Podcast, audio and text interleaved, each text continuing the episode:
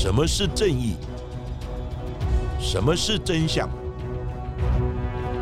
跟着台湾建士权威阿善师，重返那些离奇、轰动的命案现场，请听阿善师的见识实录。各位听众朋友，大家好，欢迎收听今天的阿善师的见识实录。我是见识专家阿散师谢松散。大家好，我是子荣。这两年多来的新冠肺炎的疫情，其实严重的影响到了各国人民的健康，甚至呢造成了全球经济上的一个巨大的损失。不过，在台湾这阵子的本土疫情也是十分严峻，所以邀请大家要好好的保重自己哦。不过呢，在防疫的路上，除了像是勤洗手，然后佩戴口罩、保持社交距离之外，其实每个人都有不同的防疫 paper 哦。不过呢，在有些的使用上面，要格外。的小心留意它的安全性相关的问题。像是呢，在许多的家庭或者是在社区当中，都会使用雾化器，然后加入了杀菌剂啊，或者是消毒剂等等的产品，希望能够降低新冠肺炎的一个感染风险。不过，就有胸腔科的医生也特别呼吁大家，切勿轻易的使用没有经过人体实验的雾化杀菌剂，或者是拿来做治疗，因为在呼吸道的过敏免疫反应其实是一个非常复杂的一个系统，如果产生伤害的话，就可能会。造成不可回复的健康风险，像是在今年五月份就上映了一部韩国的电影，叫做《空气杀人》，它所讲到的就是真实发生在韩国的一个事件呢，也就是加湿器杀菌剂的杀人案。其实从二零一一年开始，在韩国的国内就出现了大量不明原因的肺部纤维化的一个病例。原本韩国的政府以为这是新型的病毒导致这患者的肺部出现了各种的状况。不过呢，在政府机关介入调查之后，才发现原来这个罪魁祸首居然就是民众日常当中非常常使用的这个加湿器的杀菌剂出了问题。而且根据这官方的一个调查数据，截至二零一六。年为止，就有两百三十九人因为加湿器的杀菌剂导致死亡。到底为什么杀菌的产品会变成杀人的原因呢？到底是在哪一个环节出了状况呢？阿闪石，是的，首先呢，我们就来谈谈一些防疫的问题。当然呢，最重要的就是要把疫苗呢打好打满，因为疫苗的保护力呢会随着时间而下降，所以呢，经过一段时间之后。政府呢就会要求你再打加强剂，所以现在六十五岁以上的老人也开始规划呢要打加强的第四剂，而阿善师呢也是超过六十五岁，所以呢在相隔第三剂的时间届满之后，我也就会去打第四剂哦。当然呢有打就有保佑，此外呢大家就是要严格遵守勤洗手、戴口罩。减少接触人群的机会，那在外面的活动就要保持社交距离。再来，很重要的就是自我免疫力的提升，因为呢，免疫力就像是我们体内的卫兵一样，只要病毒侵入的时候，他们就会群起抗毒。而增加免疫力最简单的方法就是吃好、睡饱、多运动，保持愉悦的心情，每天快快乐乐的过生活。免疫力自然就会提升。其实呢，COVID-19 的病毒呢，有很多呢是借着飞沫呢及空气来传染，所以呢，大家呢口罩一定要戴好，尽量避免共餐的机会，因为这个时候是最危险的。其实呢，阿善师的家人呢也有染疫，那在当时呢，我们也都很紧张。那打一九二二打相关的单位呢，发现呢大家都在忙线中。那我们又不能搭计程车以及公共运输到外面去，那车子刚好又不在，所以呢，阿三只只好呢用摩托车，全身防疫的武装呢，载着家人呢到医院去。还好那个时候刚好台北市政府有开放了联合医院随到随做 PCR，以及呢马上医生问诊呢开药的制度，所以呢很快的我们就到达医院。做 PCR 以及呢，医生及时的开药，所以呢，能够加速用药的时间呢，我觉得这是蛮重要的。那阿三是到达现场的时候呢，一看，哇，排满了人，而且排队的人每一个都是快筛阳性，那我也没有办法，只好陪着家人呢，亦步亦趋的接受呢快筛问诊及拿药。还好阿善师呢保护的很好，回来呢马上洗澡，然后衣服呢等等马上做一些消毒清洗的工作。那染疫的家人也确实做好一人一室隔离的制度，然后我们定时的送餐、问候、给药。那经过十天左右，还好家人也痊愈康复了。那经过呢快筛阴性，他也开始上班了。那这一段期间呢？阿善师也非常的担心自己会不会染疫，那我每天呢都进行快筛，还好呢上天保佑，再加上自己防疫的警觉，所以呢最后我是安全过关。那在美国呢之前也有发生像退伍军人症病毒传染的问题，那这个病毒呢是因为水塔及供水系统呢很久没有清洗，所以呢病毒滋生，再经过呢水雾的传染。使很多老人家都染病了，所以呢，空气传染的这个问题呢，大家应该要特别小心。那像呢，韩国这一起空气杀人事件，也就是呢加湿器的杀菌剂呢杀人的案件。说到呢加湿器的使用，可能在亚热带的台湾呢，平时不会用到，因为我们的天气潮湿多雨，可能还要呢使用除湿机。不过呢，在比较北方或寒冷的国家，像是韩国，冬季和春季原本呢气候就比较干燥，而且呢天冷的时候也会开地暖系统，让整间屋子呢都温暖起来。相对的，空气呢也会变得更干燥，也容易让皮肤、嘴唇以及支气管变得干燥敏感。所以呢，为了保持室内的湿度。许多家庭都有使用加湿器的习惯，像阿善师三十年前在美国留学的经验。因为我念书的地方是在康乃狄克州，也就是美国的东北部新英格兰地区。那春天的时候呢，春暖花开，所以呢就有很多花粉飘扬。那阿善师呢就得过花粉热。那冬天的时候呢就很冷，会下大雪。因此，室内一定要开暖气，那空气呢就变得非常的干燥，所以我就常常会皮肤痒的抓破皮。因此呢，我们就必须呢在房内放几杯水，以保持呢一定的湿润。那根据统计，韩国约有五千一百万的人口，大约有五分之一，也就是呢一千万的人有使用加湿器的习惯，而且一年大约有四个月。都会使用加湿器，于是呢，就有厂商发现了这个巨大的商机，开始研发号称呢全球第一款的加湿器的杀菌剂。其中呢，有一家来自英国的厂商叫力洁史，他就呢看准了这一项商机，所以呢，在韩国设立生产清洁健康用品的子公司，叫做 Oxy，他们生产一款加湿器用的。杀菌剂的产品，那厂商表示呢，加湿器长期使用难免会潮湿，而且在没有确实清洁的状况之下，很可能会滋生细菌。所以呢，您只要加入这款杀菌剂，就可以呢清洁机器，同时呢雾化出来的水汽还能有空气消毒灭菌的功能呢。为了要推广新的产品，有许多的厂商甚至也不惜砸大钱，请明星代言，或者是大量的在电视上面广告曝光。所以在后续也有越来越多的家庭也开始使用了这个加湿器的杀菌剂产品。而在医院当中，也是使用大量加湿器的场域，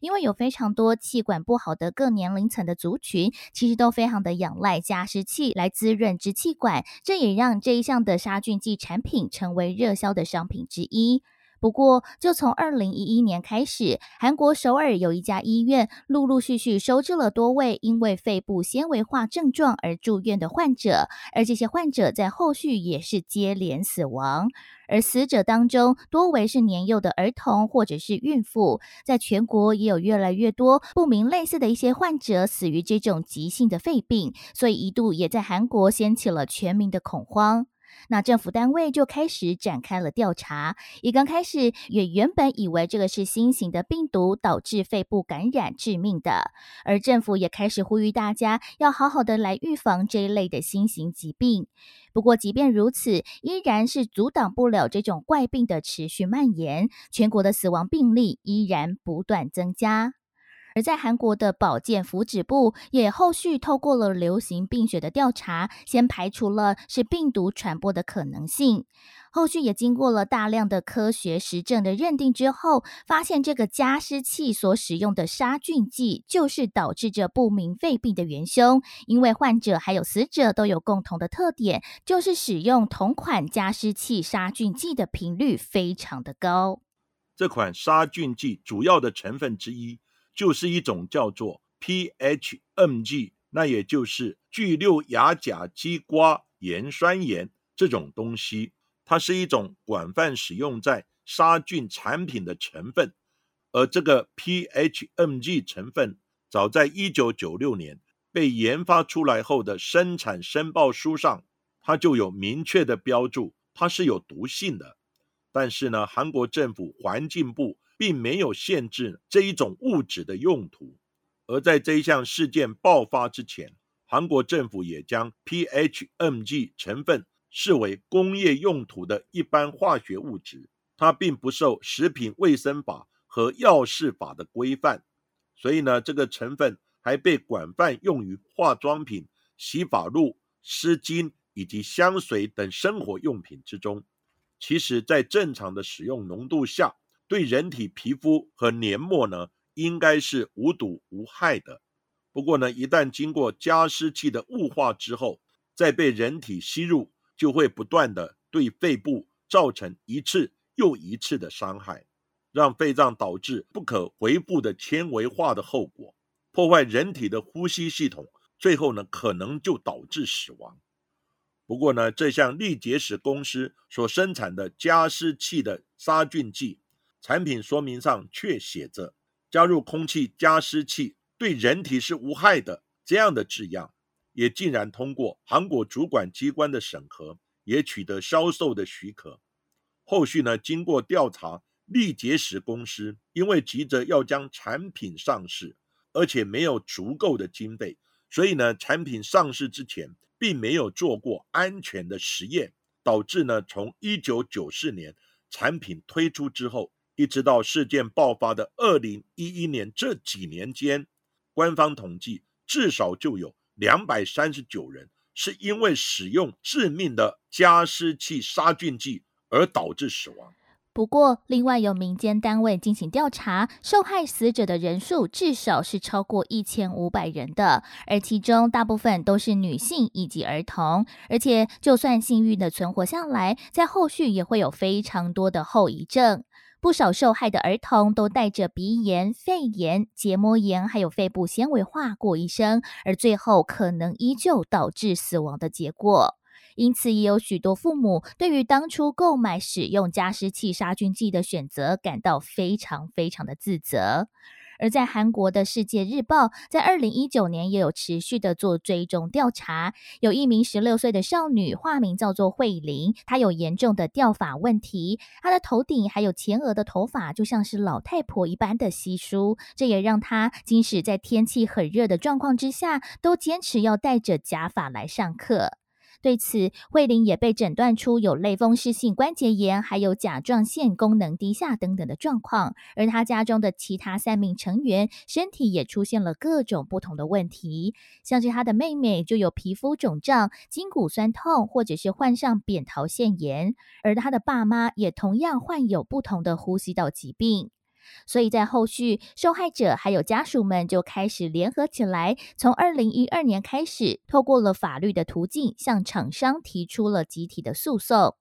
力捷石公司一刚开始提出了一项白老鼠的实验报告来自清，不过之后却被证实这个实验结果根本就是伪造的，其中隐瞒了加湿器的杀菌剂可能对于肺部所带来损害的事实，而其中就有两名的韩国大学教授因为收受了二点五亿韩元的研究经费，另外还有千万元的顾问费来协助这个假报告而被逮捕。而实际的白老鼠实验结果，半数的白老鼠是在长期吸入加入了杀菌剂的雾化空气之下是死亡的，而其余的白老鼠则是有呼吸道或者是黏膜的大量损伤，就跟这一起案件当中的受害者状况几乎一模一样。不过，检方一开始以难以确认因果关系为由，终止了起诉，而政府相关部门也因为法律的不完全、标准定定不明确等因素，不认为自己是有任何的过失，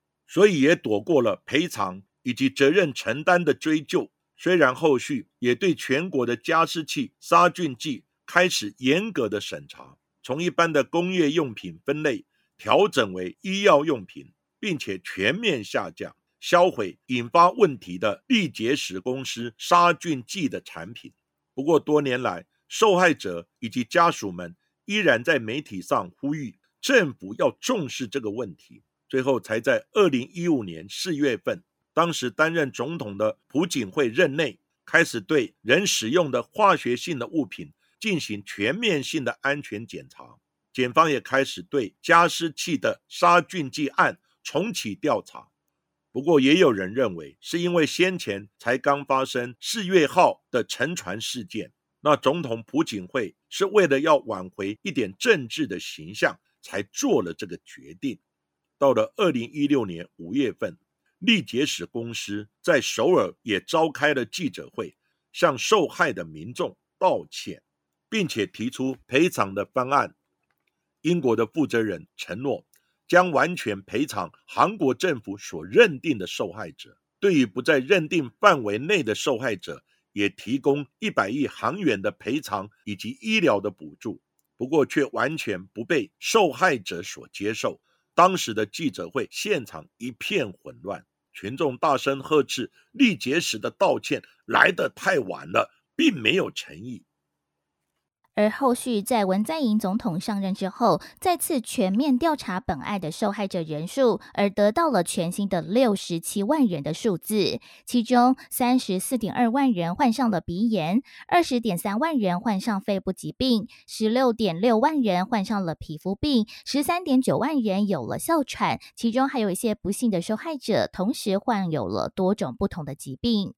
而在二零一七年的一月份，首尔中央法院再次的审理本案，包括了力捷时韩国子公司 Oxy 的前负责人在内的十四人被判处五到七年的有期徒刑，并且罚款一点五亿韩元。尽管这起事件暂时有了落幕，不过这些伤害已经造成，已经对于受害者产生不可回复的健康伤害。谁也没有想到，一个小小的加湿器当中的杀菌剂也可能成。为杀人的凶器。不过，在韩国，除了力捷石公司之外，其实，在韩国还有非常多的厂商都有在生产类似的杀菌剂产品，也可能也因此导致多人受害。不过，像是号称发明了加湿器杀菌剂的韩国非常大的一个公司 SK 集团，却咬定这整体案件跟他们的产品是没有关系的，因为在本案爆发的二零一一年，SK 集团曾经就拿旗下的商品去做白老鼠实验，并没。没有得出跟力捷石公司产品一样肺部纤维化的结果。不过，后续却有电视台他们自费拿 SK 集团的产品去做了实验，发现却有半数的白老鼠死亡，而其他白老鼠所生下的孩子也有多数死亡或者是肢体残缺等等的状况。不过，SK 集团一直坚持认定他们自己先前所做出的实验结果，所以时至今日，SK 集团都没有为这件事情出来道歉，也完全没有受到了政府单位的处罚。所以阿善师在这里做个小小的提醒：在使用加湿器之前，一定要详细看使用的说明书。加湿器要添加蒸馏水或煮沸过的水。如果只是使用一般的自来水，很有可能因为水中的杂质在雾化的过程就会产生过量的 PM 二点五的微粒。加湿器也要时常的清洗，不然内部的霉菌、细菌。也可能会随着喷出的雾气而四出传播。另外，阿善师也觉得，有在熏香或是使用一些精油习惯的朋友们，也要注意这些 PM 二点五的微粒会不会对人体产生一些影响？因为我觉得自然的空气还是最健康的。此外，在使用加湿器的时候，也要注意环境中的湿度。如果室内环境的湿度超过百分之五十，也可能会对呼吸道或是黏膜产生危害。而且，有些加湿器只有增加湿度的功能，千万不要随意添加其他的药草、精油或是呢化学物质等等。正确的使用。才会让加湿器更为安全。不过呢，说到使用各类的日常化学产品，真的要格外的小心谨慎。除了厂商在产品上市之前要为消费者把关，做好安全性的测试之外，也要小心这些产品会被有心人利用，成为杀人的工具。像在美国近几年来，就发生好几起。眼药水杀人的事件，没有想到日常生活当中可以舒缓我们眼睛疲劳、酸涩的眼药水，竟然也能成为杀人的毒药啊！在美国北卡罗来纳州，就曾经发生过非常多起的眼药水杀人案件。在二零一八年九月份，有一名三十二岁的女子叫做 Stacy，她在家中因为突发性的心脏病而过世。而且这几年来，Stacy 一直都因为心脏的问题频繁的进入医院，不过却都查不出任何的原因还有状况。不过也因为长期的罹患了心脏的问题，所以她突然的过世其实也没有受到太多的质疑。不过她的妈妈却发现事有蹊跷。Stacy 其实是一位幼教老师，而在他高中时期就认识了他现在的先生约书亚。而约书亚是一名飞行俱乐部的医护人员，两个人在结婚之后也生下了两名可爱的孩子。不过就在怀孕的过程当中，身体就渐渐出了状况，也经过了医院的治疗，有所了缓解。不过却一直找不出病因到底是什么。那 Stacy 就认为说，可能是因为自己怀孕生子，所以呢也造成了身体当中的改变吧。不过危急的是，他也曾经在二零一五年因为心脏骤停而被送入医院。不过却在这一次二零一八年的九月份，他没有躲过死神的召唤，不幸离世。不过，面对不明原因的死亡，原本家属是可以要求进行验尸的。不过，她的丈夫约书亚却是强烈反对。他说，他不想让自己心爱的妻子变得支离破碎。不过，他也要求，不过他也要求要将妻子尽快火化，并且说这样才是对 Stacy 的离开是最好的安慰。不过，Stacy 的妈妈却发现了异状，因为 Stacy 在婚前。她的身体明明就是很健康的啊，但是婚后却一直出现健康的问题，而且还查不出原因。那之前，她也听女儿 Stacy 说到，她的丈夫有外遇，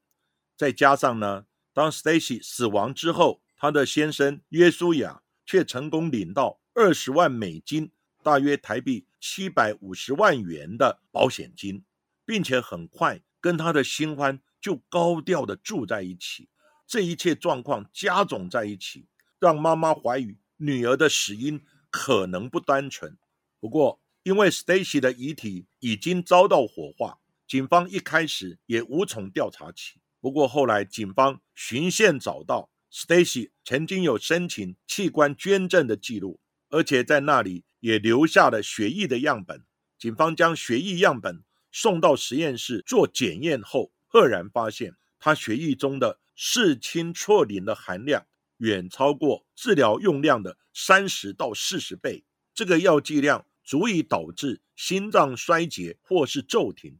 这就表示 Stacy 可能不是因病离世，而是被毒害的。视氢唑啉，它是一种无色无味、味道有一点苦的成分，可以添加在眼药水或是鼻喷剂当中。它的药效可以使局部的血管收缩，减缓眼部或是鼻子的充血。不过，过量的使用可能会导致昏睡、心跳过慢或是中枢神经抑制等副作用，甚至可能让心脏在短短的时间内就骤停下来，或是心力衰竭而死亡。而 Stacy 的丈夫约书亚，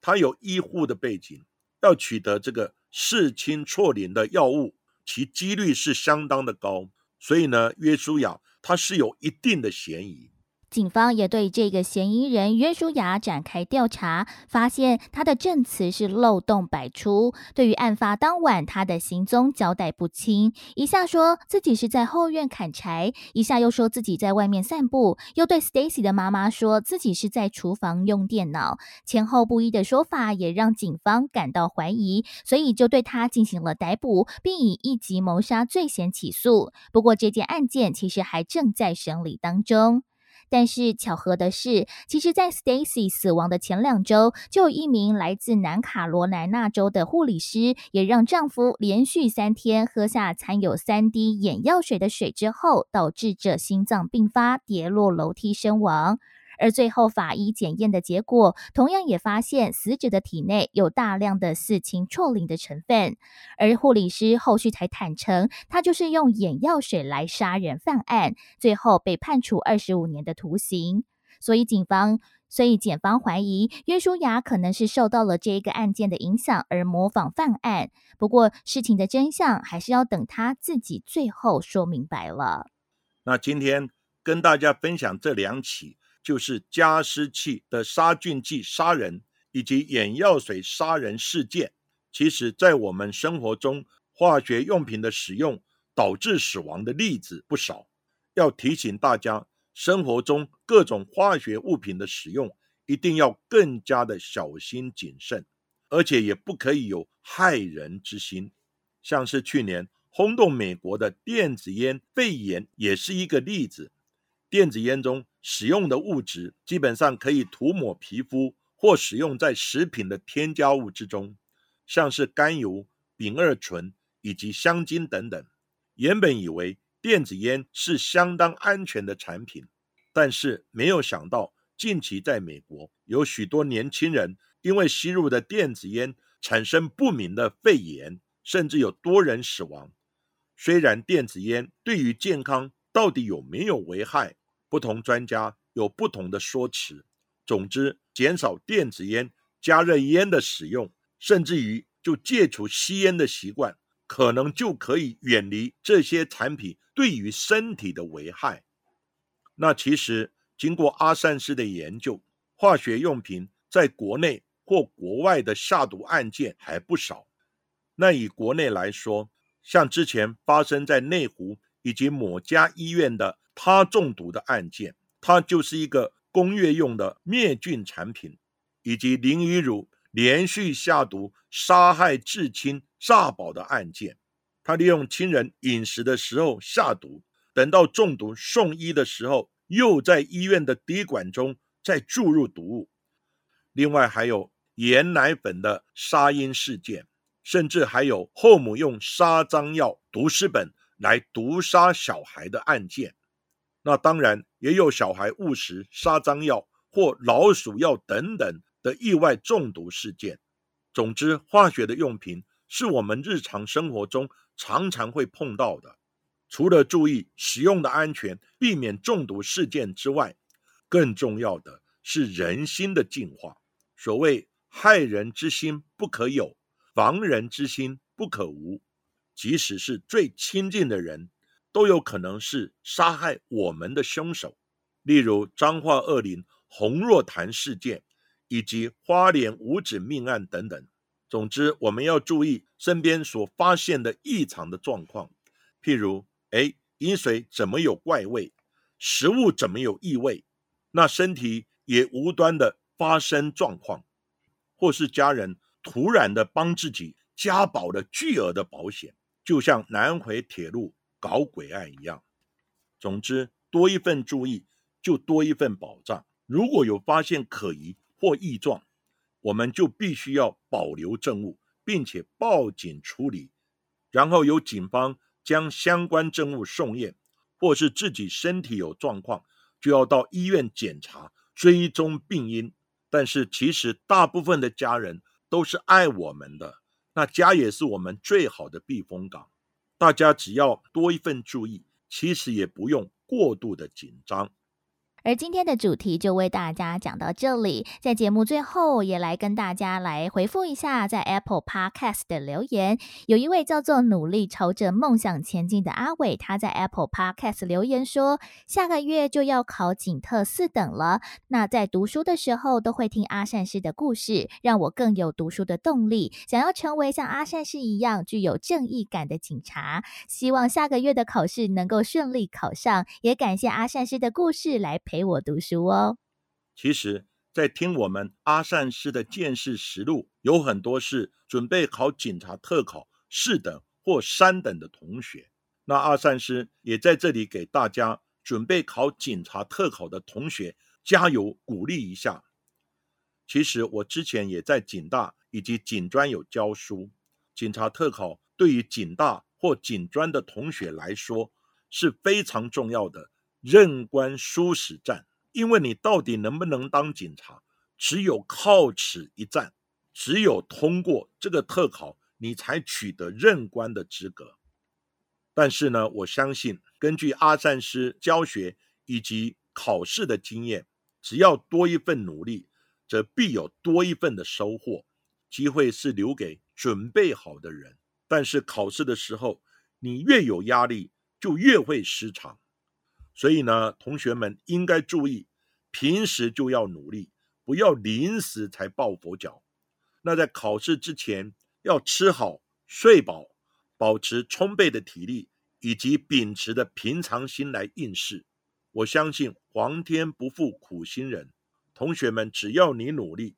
一定会金榜题名。大家要对自己有信心。阿善之也祝福大家。而今天的节目就为大家进行到这里，谢谢各位收听阿善师见识实录。如果喜欢我们节目的话，欢迎在 So On、Spotify、Apple Podcasts、KKBox 上面来订阅节目，并且踊跃留言给我们，给我们五颗星的评价。也欢迎大家多多利用平台来赞助我们节目。那下一集也请大家继续的听下去。